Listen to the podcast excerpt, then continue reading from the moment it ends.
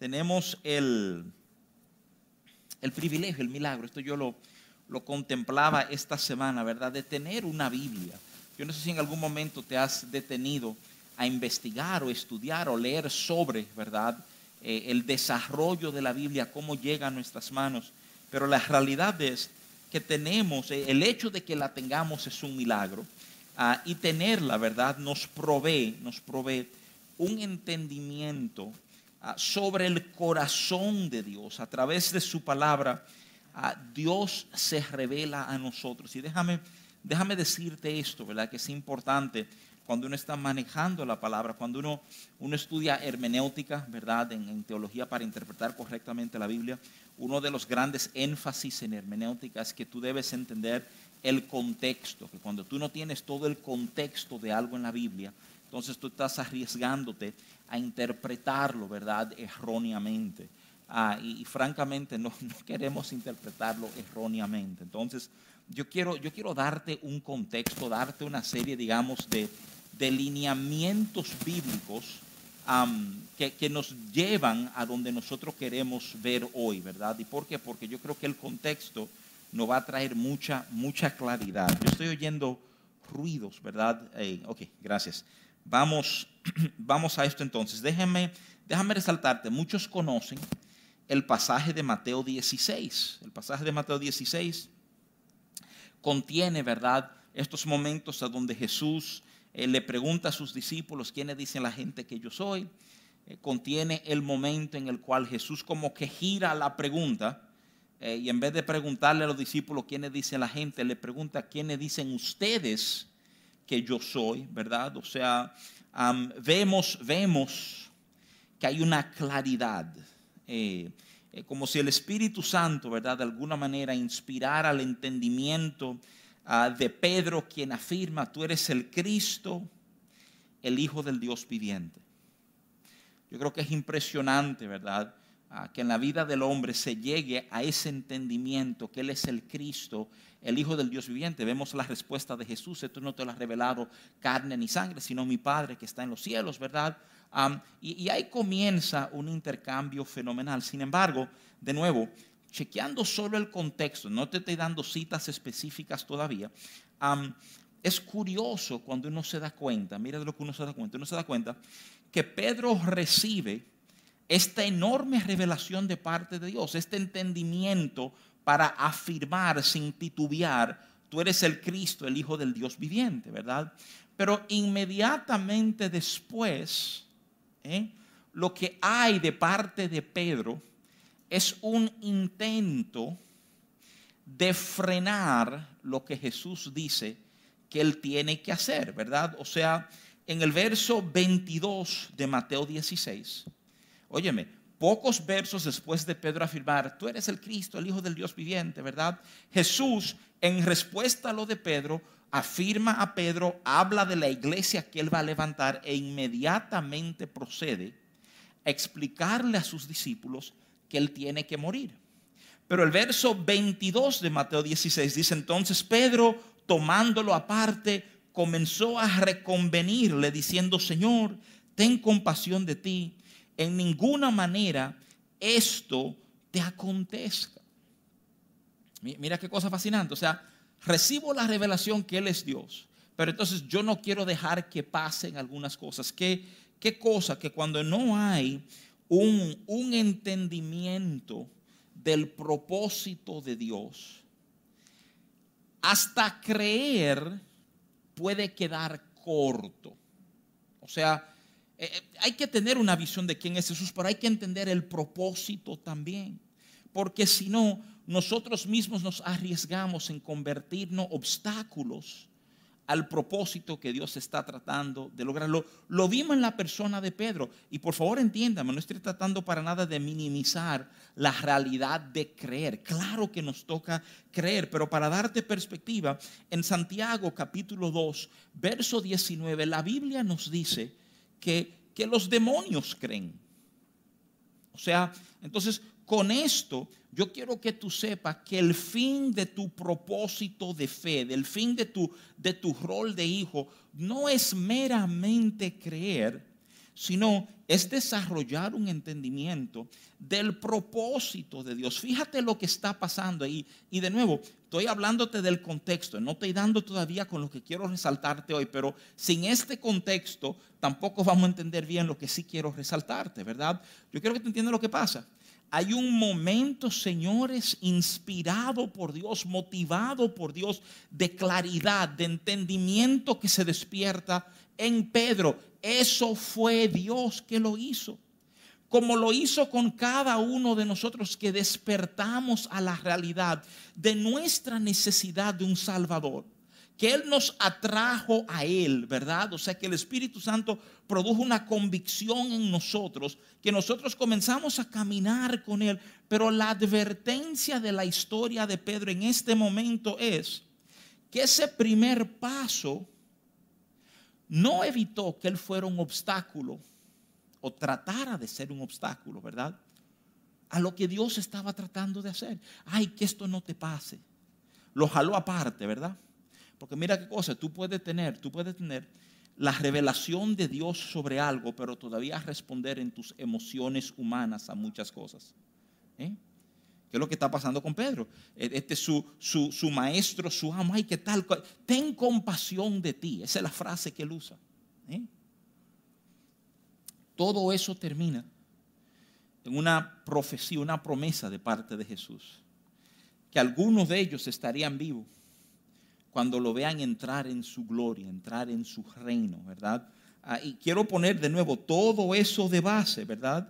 Ah, porque esto es, esto es lo que nos la profecía está en Mateo 16, 28, de cierto os digo que hay algunos de los que están aquí que no gustará la muerte hasta que hayan visto el Hijo de Hombre venir en su reino, ¿verdad? Mateo 16, 28. Entonces, entonces a partir de ahí, y de nuevo, por favor sígueme el hilo, sígueme el hilo. O sea, Dios, Dios nos ayuda con algo, nos ayuda un entendimiento de algo.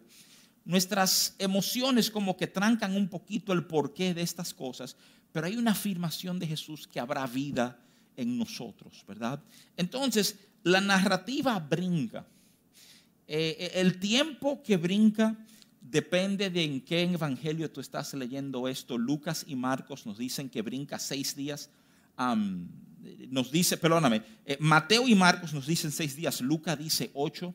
Ah, alguien dice, ah, una discrepancia en la Biblia. No, ah, hay que recordarse que Lucas era griego, el conteo se manejaba de un poquito diferente. Lucas está contando los días tanto de la profecía como del evento que va a pasar ahora. Ah, y justamente Lucas es quien señala que más o menos ocho días, ¿verdad? O sea, yo quiero leerte lo que pasa y te lo quiero leer desde el Evangelio de Marcos, ¿verdad? Entonces, si me puede acompañar a Marcos 9, del 2 al 9, aquí no queremos detener un momentito hoy con el contexto que te acabo de dar, con el entendimiento de que Dios había enseñado algo, no siempre entendemos bien, pero aún así Él habla vida sobre nosotros, ¿verdad? O sea, Marcos 9, del 2 al 9 dice, seis días después, Jesús tomó a Pedro, a Jacobo y a Juan y los llevó aparte solos a un monte alto y se transfiguró delante de ellos. Y sus vestidos se volvieron resplandecientes, muy blancos, como la nieve, tanto que ningún lavador en la tierra lo puede hacer tan blancos. Y les apareció Elías con Moisés, que hablaban con Jesús. Entonces Pedro dijo a Jesús, Maestro, bueno es para nosotros que estemos aquí y hagamos tres enramadas, uno para ti, otro para Moisés y otra para Elías, porque no sabía lo que hablaba, pues estaban espantados. Entonces vino una nube que les hizo sombra y desde la nube una voz que decía, este es mi Hijo amado, a él oíd.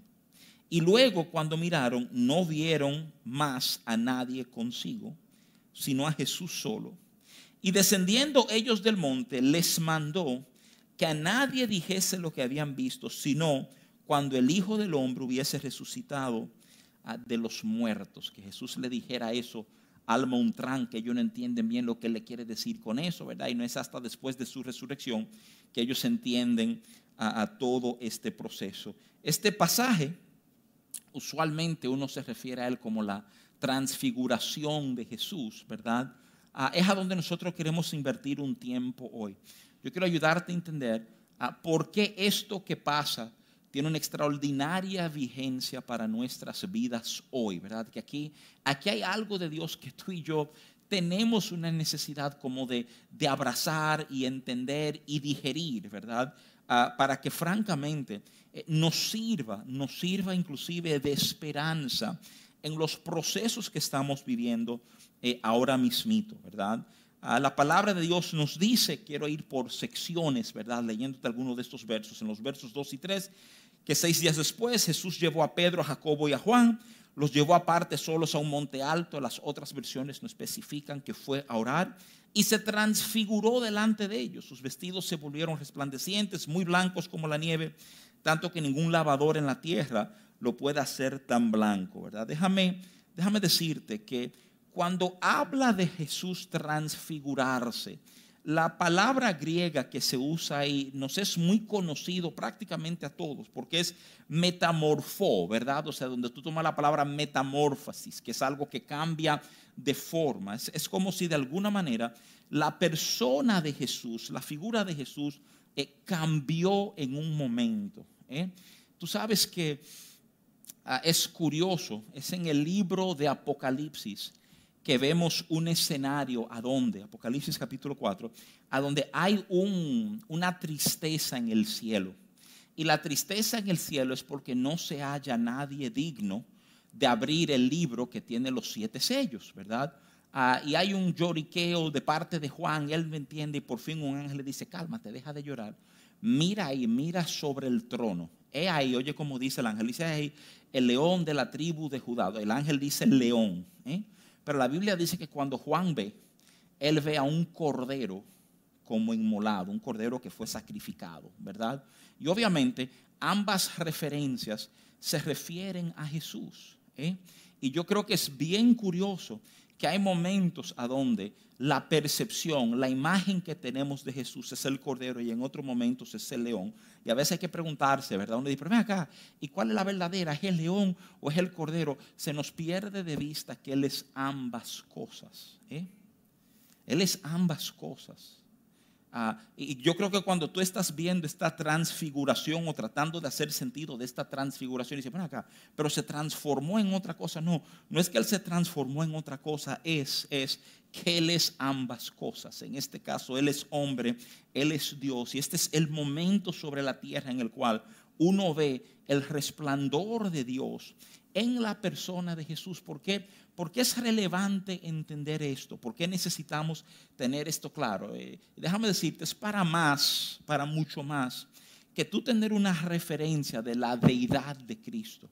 Es porque con toda honestidad es un símbolo de lo que nos espera a nosotros.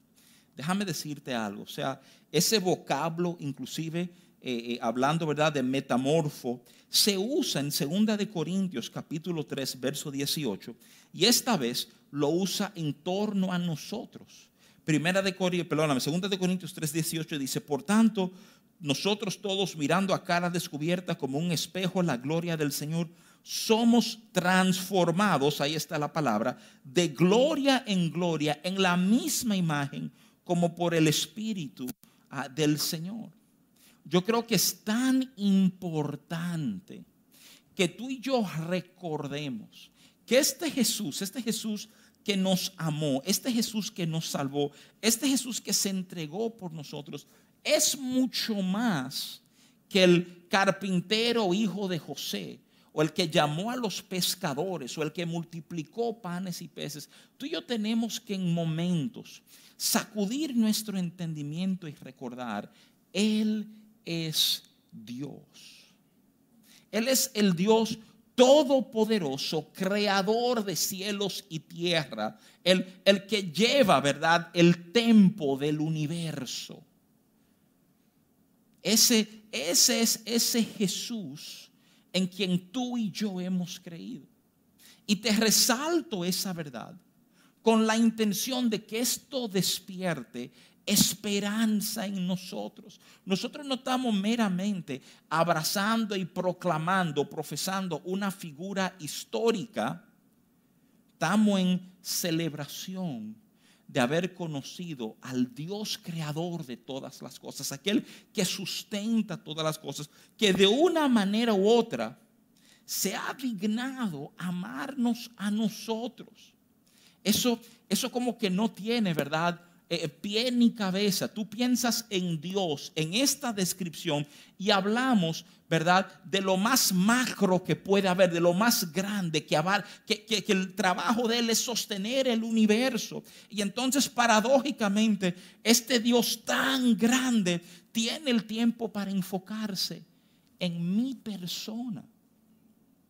No, no en mi persona porque soy el pastor, mi persona en representación de cada persona en este salón. Es, es como un pensamiento, como que cuando uno lo oye, tu corazón tiene que sobrecogerse de asombro, decir, pero qué cosa extraordinaria esta. ¿Sabe que la fantasía de muchas chicas es la idea de que algún día un príncipe se va a enamorar de ella? ¿eh? Porque, la idea de que un príncipe se enamore de ti en esencia, la idea de que se resolvieron todos tus problemas antes de comenzar. ¿eh? Qué asombroso concepto. Que el Dios que todo lo puede y todo lo tiene, se haya enamorado de nosotros. La transfiguración es ese recordatorio la transfiguración es ese sacudirnos, es librarnos del error de limitar a Dios, así como tú y yo somos limitados. Yo creo que una de las escenas que mejor retrata nuestro proceso de limitar a Dios se da en las vidas de María y de Marta, las hermanas de Lázaro, que la palabra de Dios nos recuenta a nosotros que cuando Lázaro muere y Jesús tarda unos días en acudir al llamado de que venga, que aquel que tú amas está muy enfermo. Cuando Jesús arranca, ya Lázaro ha muerto. Y, y las hermanas lo esperan. Uno lo coge todavía él sin haber entrado al pueblo, pero las palabras son idénticas. Cada hermana le dice al Señor la misma cosa. ¿Tú sabes lo que le dice? Si tú hubieses estado, mi hermano no hubiera muerto. Yo no sé tú, pero uno puede tomar esa frasecita y asombrarse en el nivel de fe de estas mujeres.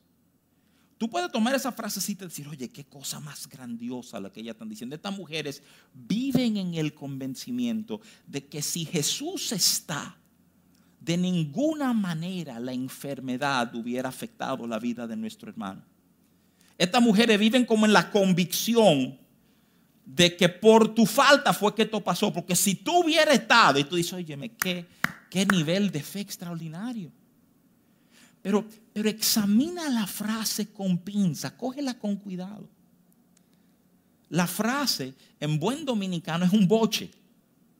Le están diciendo a Jesús, tú llegaste tarde. Y porque tú llegaste tarde, ahora no hay nada que hacer. ¿Tú sabes por qué le están diciendo que no hay nada que hacer? Porque ya Lázaro murió. Y tú y yo hoy día sabemos que mientras hay vida hay esperanza, pero si se va la vida, ¿qué más se puede hacer? Y ahí, ahí cometemos el gran error de tomar a ese Dios creador del universo y reducirlo a un Dios que tiene las mismas limitaciones que tú y yo tenemos que porque tú y yo no podemos hacer nada después de la muerte, pues entonces es lógico pensar que tampoco Dios puede. Es como si tomáramos todo lo que sabemos de Dios y lo limitamos a nuestra condición. ¿Por qué? Porque no hay un entendimiento de propósito correcto. La transfiguración es el mensaje de que estamos bregando con algo mucho más grande que nosotros. Y déjame simplemente adelantarte esto. Déjame adelantarte esto. Tú no puedes pretender vivir en una relación con un Dios, óyeme bien, omnipotente, omnisciente, omnipresente y pretender que tú vas a entender todo lo que Él va a hacer y cómo Él lo está haciendo. Óyeme bien, para tratar con este Dios hay cosas que tú y yo vamos a tener que abrazar por fe. Y vamos a tener que decir, es que Él entiende cosas que yo no entiendo y Él se mueve por caminos que yo todavía ni me imaginé que existían. Eso va a ser fundamental para yo vivir en una relación con este Dios.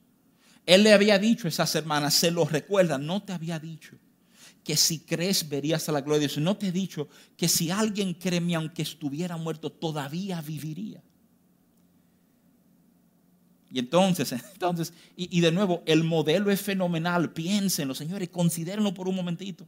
Las dos gente más afectada por la muerte de Lázaro son María y Marta.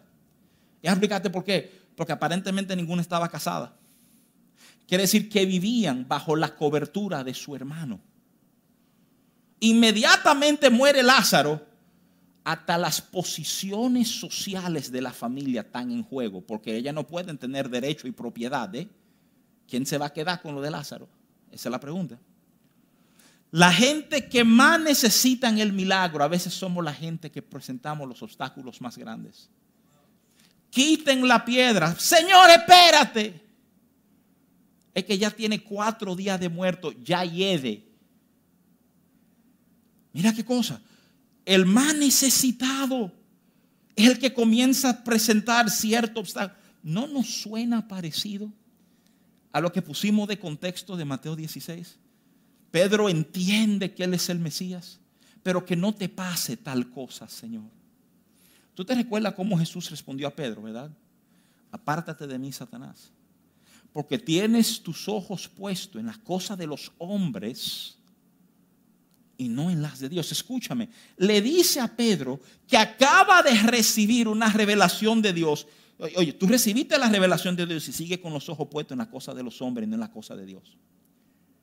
Y cuando tú claves tus ojos en las cosas de los hombres, tú vas a responder como si todo esto es cosa de hombre.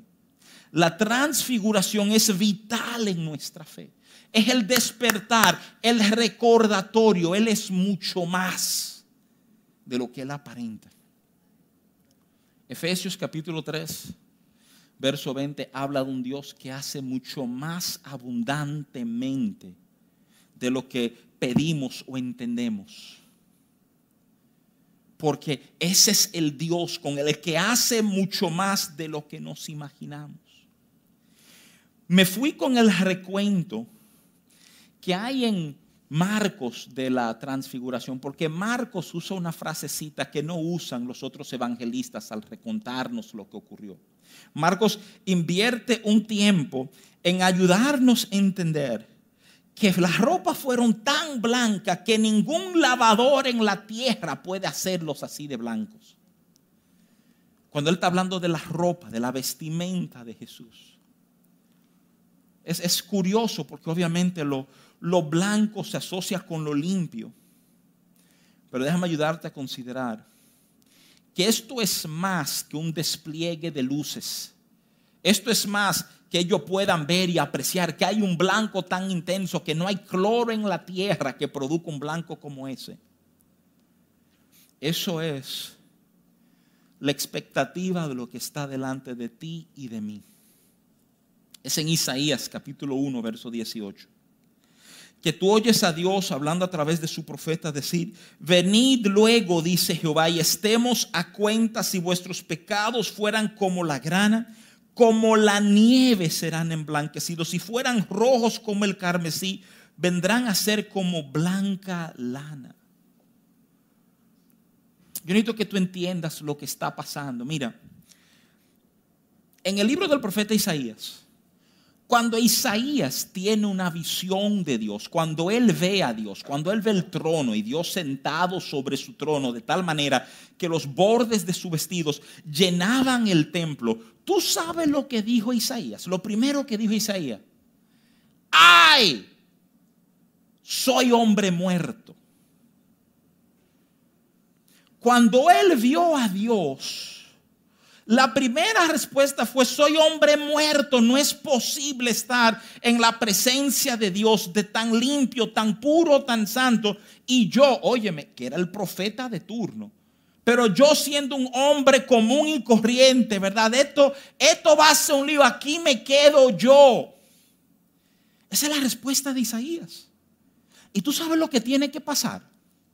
Si tú lees Isaías, Isaías capítulo 6, leanlo con detenimiento, o sea, viene un ángel a donde Isaías con un carbón encendido. Y ese carbón encendido, él lo toca la boca de Isaías, como diciendo, ya te hemos purificado, ya tú tienes como licencia o permiso para estar aquí. Porque era inconcebible que un hombre pudiera estar en la presencia de Dios.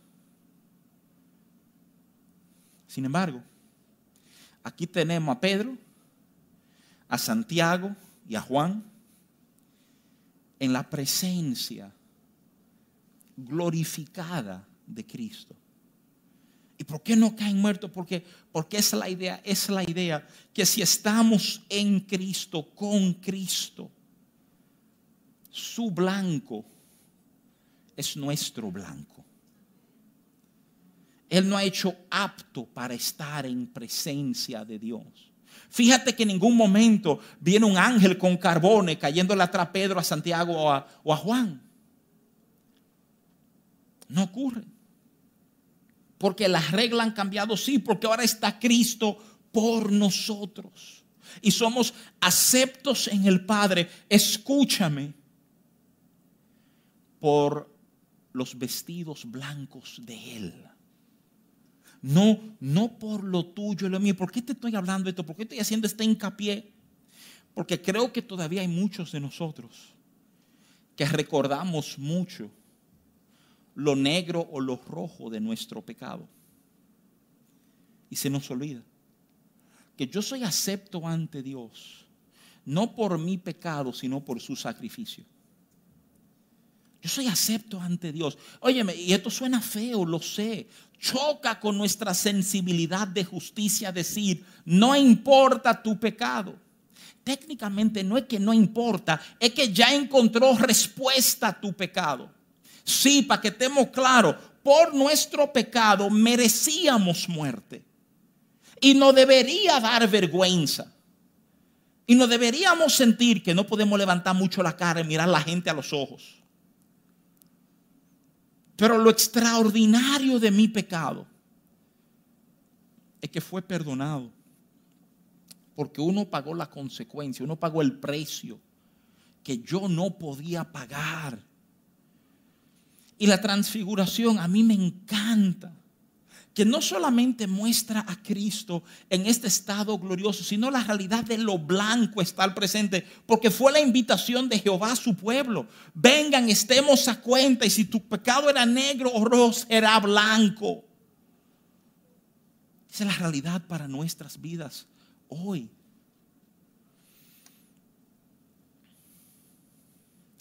El verso 4 dice que se le apareció Elías y Moisés que hablaban con Jesús.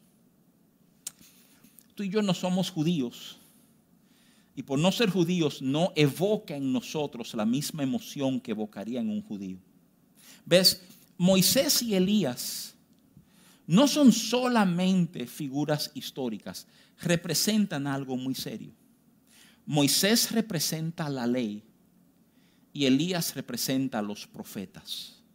¿Por qué es importante hablar de, que de la ley de los profetas? Porque para el judío, la ley y los profetas era el término que ellos usaban para hablar de la Biblia. En esencia es la representación de la máxima autoridad en la vida del judío. Y aquí está Jesús conversando con ellos Estamos hablando, ¿verdad? O sea, de decir, o sea, lo más grande, lo más, lo más poderoso, los que marcan pautas, los que toman decir. Y aquí están ellos tres de testigos oculares de lo que está pasando. De ver a las figuras más importantes de nuestra historia. Viniendo a hablar, a conversar con Él. Déjame proponerte algo. Déjame proponerte que cuando vinimos a Cristo, tú y yo teníamos algo o alguien en nuestra vida que teníamos en la misma posición que los judíos tienen a Moisés y a Elías. ¿Te recuerdas la pregunta un tiempito atrás? Si estamos en Mateo, si estuviéramos leyendo este Mateo, fuera el capítulo 17 de Mateo, en el 16 Jesús le preguntó, ¿quiénes dicen los hombres que yo soy? un profeta, Elías. Ya, ya, ya no hay duda que él no es otro profeta. Aquí están viniendo Elías y Moisés a hablar con él. En la mentalidad de estos hombres, esto es un, un paso de mando. Esto es un entendimiento entonces de lo que realmente tenemos en Jesús. Él es el que debe tener ese lugar céntrico en nuestro entendimiento. Los versos 5 y 6 de Marcos 9 dicen entonces, Pedro dijo a Jesús, Pedro, Pedro interrumpe este encuentro Maestro, bueno es para nosotros que estemos aquí. Hagamos tres enramadas, una para ti, otra para Moisés y otro para Elías. Entonces dice, oye esto, dice esto, dice, porque no sabía lo que hablaba, pues estaban espantados.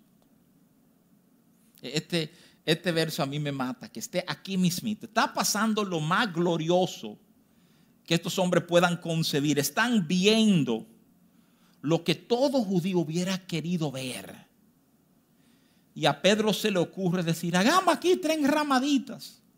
Una para ti, una para Moisés, uno para Elías. Y me encanta. El, el Evangelio de Marcos, la gran mayoría de los eruditos entienden que le escribe Juan Marcos entrevistando directamente a Pedro. Pedro es la fuente primaria del Evangelio de Marcos, ¿verdad? y me encanta que Pedro no tapa ni esconde los procesos que él vivió. Pedro le está diciendo, yo dije que pusiéramos tres ramadas, pero escúchame, estábamos más asustados. La palabra ahí, espantados, habla realmente de emocionados. ¿Tú te das cuenta de lo que está pasando? Te, pregunto, ¿te das cuenta? Está pasando lo mismo que pasó en el capítulo 16. Hay una revelación, ¡pra! y entonces una respuesta muy humana que desvía el propósito. Lo vimos en las hermanas de Lázaro, una respuesta humana que trata de frenar el propósito. Literalmente Pedro lo está confesando. Mira, y eso fue lo que yo dije, porque estábamos más espantados. ¿eh? ¿Cuál, ¿Cuál es la idea de Pedro? La, están midiendo, la están oyendo. La idea es tres casitas y nos quedamos aquí. Y ustedes tres, oye, oye, oye, tú, Moisés y Elías, esto es lo más glorioso que podemos ver y vivir. Y me encanta, me encanta cómo responde Dios. Después de Pedro traer toda su reacción humana al momento de gloria, dice Marcos 9 que vino entonces, Marcos 9 versos 7 y 8, entonces vino una nube que les hizo sombra. Y desde la nube una voz que decía, este es mi Hijo amado, a él oíd. Cuando miraron, no vieron más a nadie consigo, sino a Jesús solo. La idea de Pedro es, nos quedamos aquí y, y tres casitas y lo adoramos a los tres y aquí estamos para siempre y de repente una nube cubre todo y la voz que dice, Él es mi Hijo, a Él oíd. Y cuando pasa la nube, solo Jesús delante de ellos.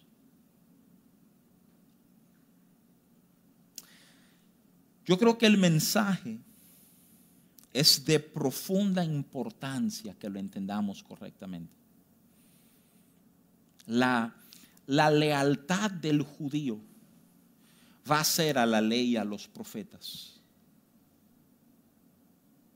Por eso, por eso es que Jesús no vino a continuar la ley, sino a cumplirla.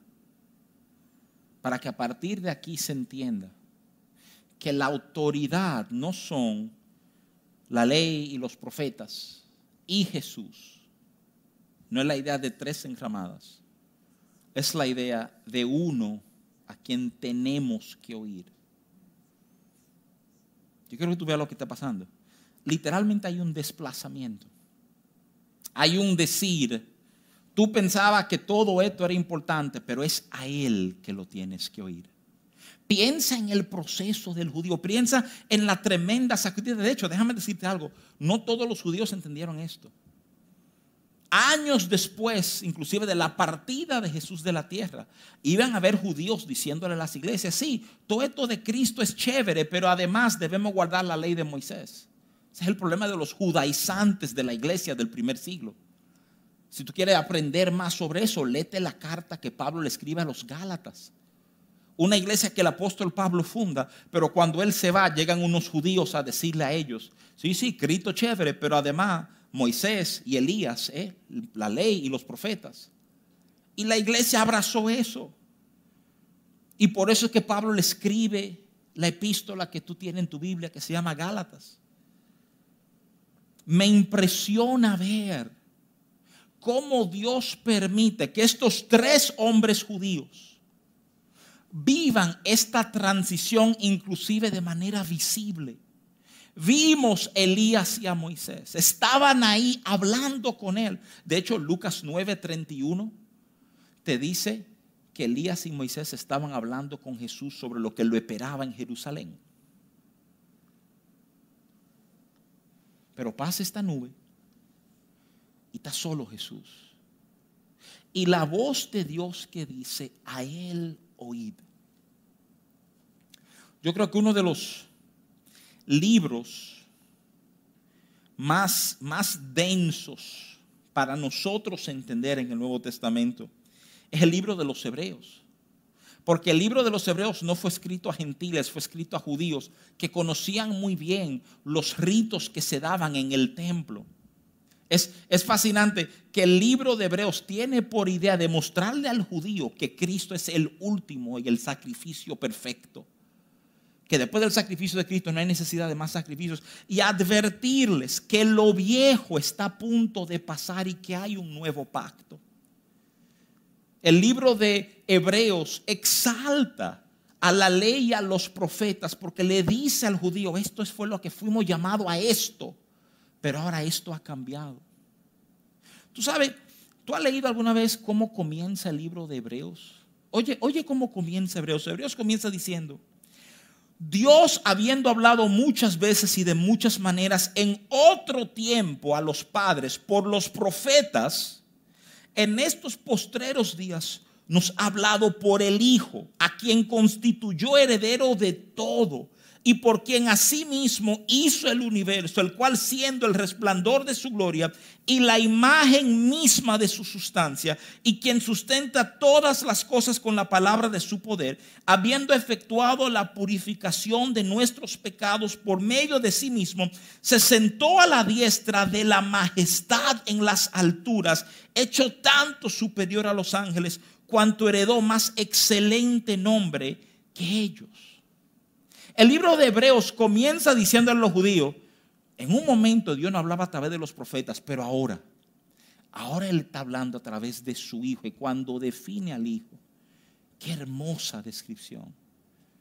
La sustancia misma de su gloria.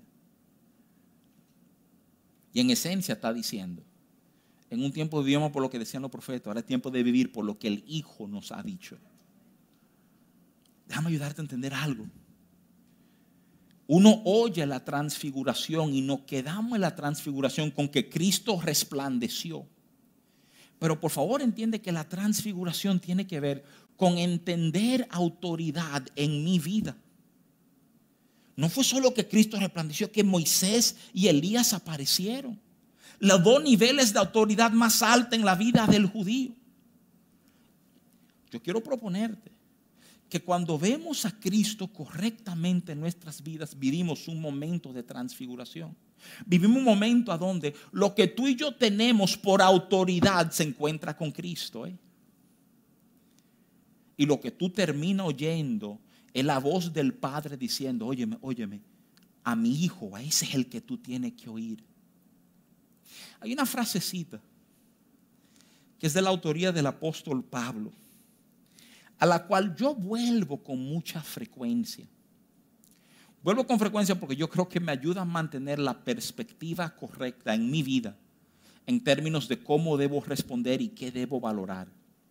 Es en Romanos capítulo 3, verso 4, a donde Pablo razonando algo con estos hermanos a quien le está escribiendo, judíos ellos, le está diciendo entonces que la ley no sirve, no para nada, tiene su valor. Pero escucha esto, yo lo que dice en Romanos 3:4, de ninguna manera, oye esto, antes bien sea Dios veraz y todo hombre mentiroso. Así escribe el apóstol Pablo. El apóstol Pablo te está diciendo que cuando Dios habla nuestras vidas, si tú has oído otra cosa o te ha aferrado otra idea o tienes otro entendimiento sobre eso, tú estás frente, óyeme bien, a la verdad y una mentira. Y tú vas a tener que escoger cuál es la verdad y cuál es la mentira. Solo que Pablo no está soplando la respuesta a esa pregunta. Pablo te está diciendo, escúchame, todo lo que Dios ha dicho, lo que Dios te ha enseñado, lo que Dios te ha hablado, lo que Dios te ha prometido en su palabra, eso es verdad. Y todo el que te dice algo contrario a eso, eso está parado sobre algo falso.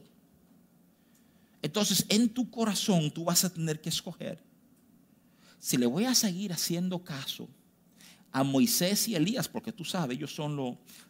Déjame, déjame ilustrarte algo. Hay John Maxwell, eh, que un autor muy prominente sobre temas de liderazgo, ah, que yo conozco, es el primero en exponer esto de esta manera. Maxwell habla eh, de la llamada ley de primera impresión. Yo sé que los neurocientíficos de hoy tendrán otro enfoque sobre esto, pero oye, Maxwell básicamente dice esto. Él dice, la primera vez que tú te enteras de algo o tú recibes una información, la primera vez que tú oyes sobre un tema, aunque no te guste lo que tú oigas, tú tiendes a abrazar esas primeras declaraciones que tú escuchaste.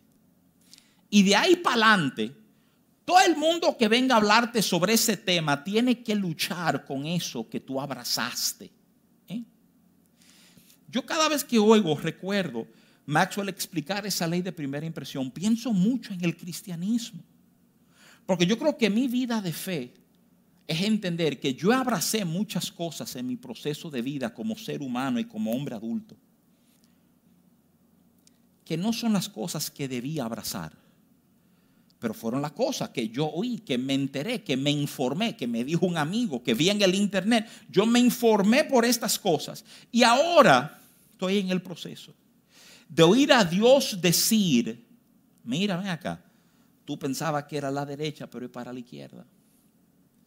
Yo creo que cada uno de nosotros nos encontramos en el lugar de decidir frécome, pero yo siempre he ido a la derecha y me criaron diciendo a la derecha. Y, y, a lo mejor no tengo a Moisés y Elías, pero tengo a mi abuelita que siempre me dijo que era a la derecha.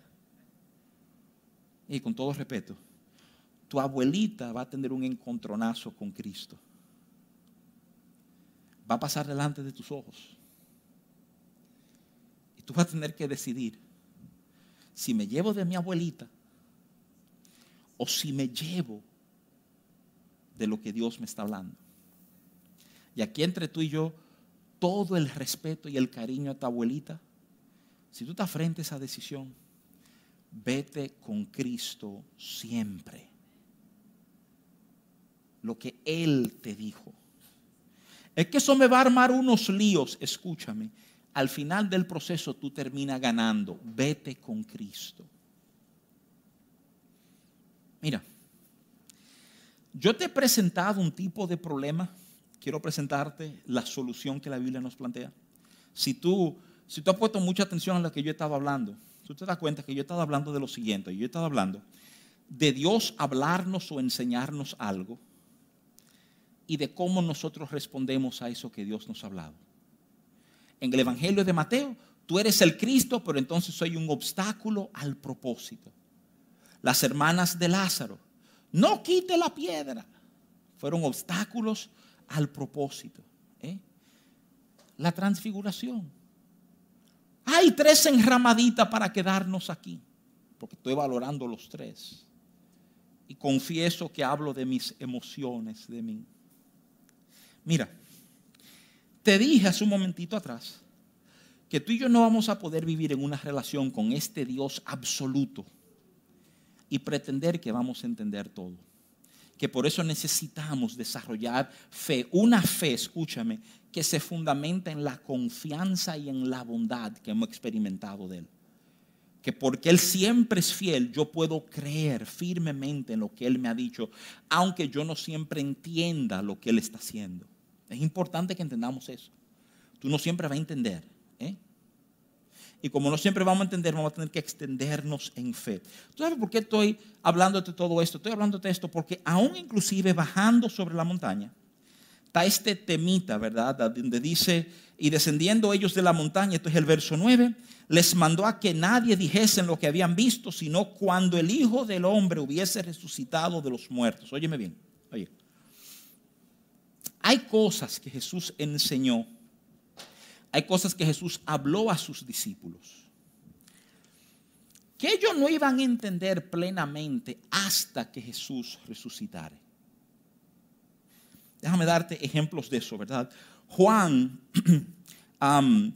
Juan 2.22 dice, por tanto, cuando resucitó de entre los muertos, sus discípulos se acordaron que había dicho esto y creyeron la escritura y la palabra que Jesús había dicho, ¿verdad? Juan 12, 16 dice, estas cosas no le entendieron sus discípulos al principio, pero cuando Jesús fue glorificado, entonces se acordaron de que estas cosas estaban escritas acerca de él y que las había dicho, ¿verdad? O sea, es importante tener esta perspectiva. oye, bien, déjame darte, quiero explicarte una de las desventajas que tuvieron los discípulos con Jesús. Una de las desventajas que tuvieron los discípulos con Jesús es que que todavía no habían recibido el Espíritu Santo y estaban siendo sometidos a ver y oír una serie de cosas que no fue hasta, óyeme bien, mira qué chévere, el Evangelio de Juan, capítulo 20, verso 22, te dice que un Jesús resucitado, óyeme, antes de lo que tuve en Hechos, capítulo 1, verso 8, ¿eh? Jesús sopló sobre ellos para que ellos recibieran el Espíritu Santo. La idea fue que por fin estos tipos entendieran el porqué de todas las cosas. ¿Tú quieres saber la ventaja que tú y yo llevamos? Que recibimos el Espíritu Santo primero. Para entonces poder entender plenamente lo que Dios está haciendo en y con nosotros. El Evangelio de Juan te lo confirma. Hubieron cosas que estos tipos no entendieron, no pudieron agarrar bien hasta después de que Cristo fue glorificado. Porque cuando Él fue glorificado, Él sopló sobre ellos para que el Espíritu Santo viniera a ellos. ¿Por qué te estoy diciendo todo esto? Porque quiero que tú sepas, sepas, que nuestro llamado es más que a creer. Tú y yo tenemos que creer y saber que si Él me enseña algo, si algo queda claro en mi entendimiento, y eso es porque Dios tiene un propósito. ¿Y cuál debería ser nuestra postura frente al propósito de Dios? Yo creo que hay una oración que debe salir de nosotros oyendo lo que hemos hablado hoy. Es decir, Señor, no me permita ser un obstáculo a tu propósito. Hay, una, una reacción muy humana mía, muy humana. Yo no sé si a ti te ha pasado. A veces uno habla como muy rápido. Uno oye algo y reacciona y habla y después te dicen otra cosa como que arregla todo el tema y tú dices, wow, si yo hubiera esperado tres minutos más antes de hablar, no me molesto, no digo esto que dije. Es, ese debe ser nuestra oración. Nuestra oración debe ser, Señor, Señor, permíteme, permíteme ver, permíteme discernir tu propósito. Para que mis reacciones humanas, yo no quiero pintar, óyeme bien, yo no quiero pintar jamás la idea de que Pedro, ¿verdad?, fue un insensible o poco espiritual, o las hermanas de Lázaro eran unas mujeres que, que aunque oyeron, nunca captaron, no. Es que no contamos con un Espíritu Santo para recordarle continuamente lo que Jesús había dicho. Tú y yo sí. Entonces, mi, mi llamado a ti hoy, que te recuerdes de este Cristo glorificado. El que se transforma, el que te transforma la autoridad de nuestras vidas. Que el mismo Padre nos ha dicho, a este oíd. Porque en escucharle a Él, óyeme, te puede sonar ridículo, en escucharle al está la respuesta a toda situación que tú estás manejando. Al escucharle a Él, fue lo que le mostró a los discípulos, nos espera gloria. Amados hermanos, amadas hermanas, lo más impactante es entender que Él es veraz y todo lo demás es mentira. Y es tiempo de agarrarnos de lo veraz ¿eh? para ver lo veraz en nuestras vidas. Amén, hermanos. Dios les bendiga. Pónganse de pie un momentito. Vamos, vamos a orar esta mañana. Vamos a reconocer al Señor. Y... Padre, yo creo de todo corazón que hay un proceso que tú llevas en nuestros corazones me impresiona la idea que caminaron contigo, creyeron en ti. Y hubo necesidad de un momento donde tú te glorificaras delante de ellos. Mi, mi primera petición hoy es que vivamos eso hoy.